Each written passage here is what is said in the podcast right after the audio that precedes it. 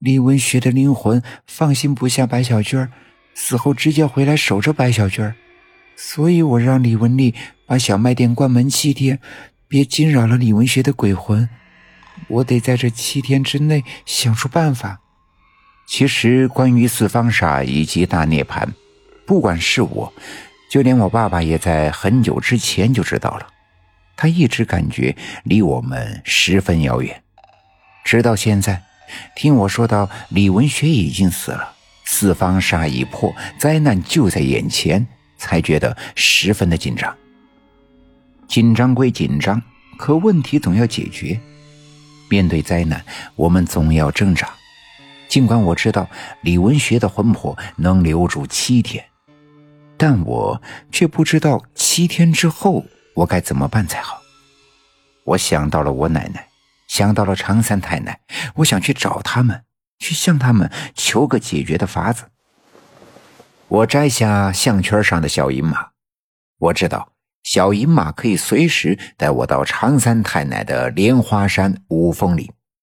我把它放在手心，来到院子里，空气中仍旧隐约的可以闻到大火过后焦糊的味道。初秋的夜晚，多少有些凉，我不禁打了一个寒颤。我把小姨马放在院子中间的地上，抬起头看着天空，天空中弥漫着一层淡薄的烟雾，夜空更加显得朦胧。我低下头，闭上眼睛，刚要叨念驱动红马的口诀，突然刮来一阵风。这风不大，风里带着一丝凉气，还有点淡淡的香味。我睁开眼睛，突然看到西面的天边闪出一道金光，那金光直上直下，连通天地。哎呀！我不禁惊讶的叫出声来。我知道那道金光一定是常三太奶下凡了，看位置应该就在我家的位置。我回头冲着屋子喊了一声：“爸！”我爸闻声跑出屋子，我快步往村部的大门跑去，爸爸紧跟在后面。我爸爸几步就追上了我：“爸，三太奶来了，在咱们家的小庙。”我边跑边冲我爸爸说道：“爸爸弯腰，一把把我抱在怀里，大步的向村西我家的方向跑去。爸爸脚步很快，没一会儿就跑到了我家。院门开着，房子都坍塌了，只剩下一片散乱的废墟。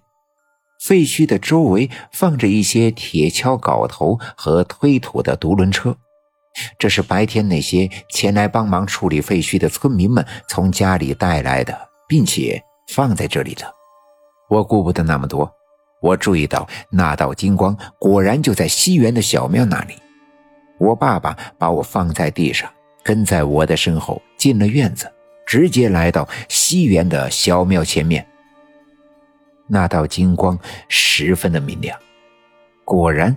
在那道金光里，在那座小庙前站着三个人，一个是常三太奶常金花，一个是她的妹妹常银花，还有一个是我的奶奶。奶奶，我顾不得常三太奶和常银花，也顾不得跟他们失礼。今天发生的一切已经让我难以承受。看到了奶奶的一瞬间，我的情绪一下子崩溃了，一下子冲向我的奶奶。我奶奶和常三太奶不一样，身上弥漫着金色的光芒，伸手拉住我，搂到了她的怀里。我爸爸站在一旁，见到了我的奶奶的金身，止不住的流下了眼泪，扑通一声跪在了我奶奶的面前。我奶奶松开手。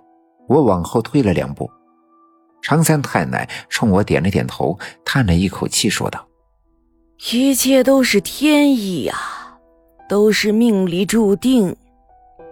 都说这大涅槃三千年一次，果然啊，逃不过这天道的轮回。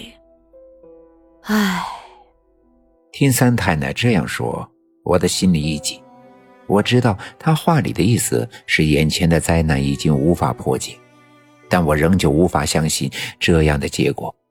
既然我是前世的火神的儿子转世，今生到刘家镇遭受了三劫五难，拜了常三太奶为师，就是为了能找回我的前世，来重新镇压那些妖邪，阻止三千年一次的大涅槃的发生。可为什么还没等我真正的、彻底的找回我前世的风来仙琴的今生，一切？就这样发生了，却无法阻止。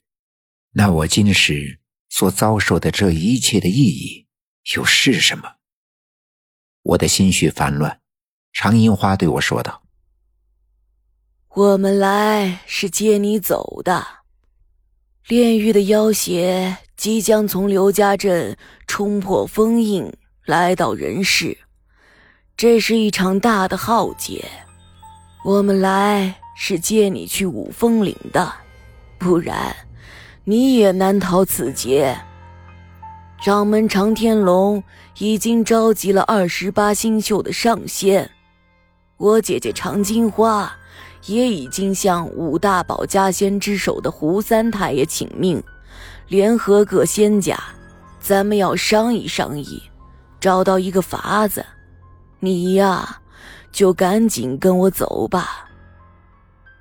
听常银花这么一说，我看了看我奶奶，我奶奶冲我点了点头，证实了常银花的说法。本集已经播讲完毕，感谢您的收听。欲知后事如何，且听下回分解。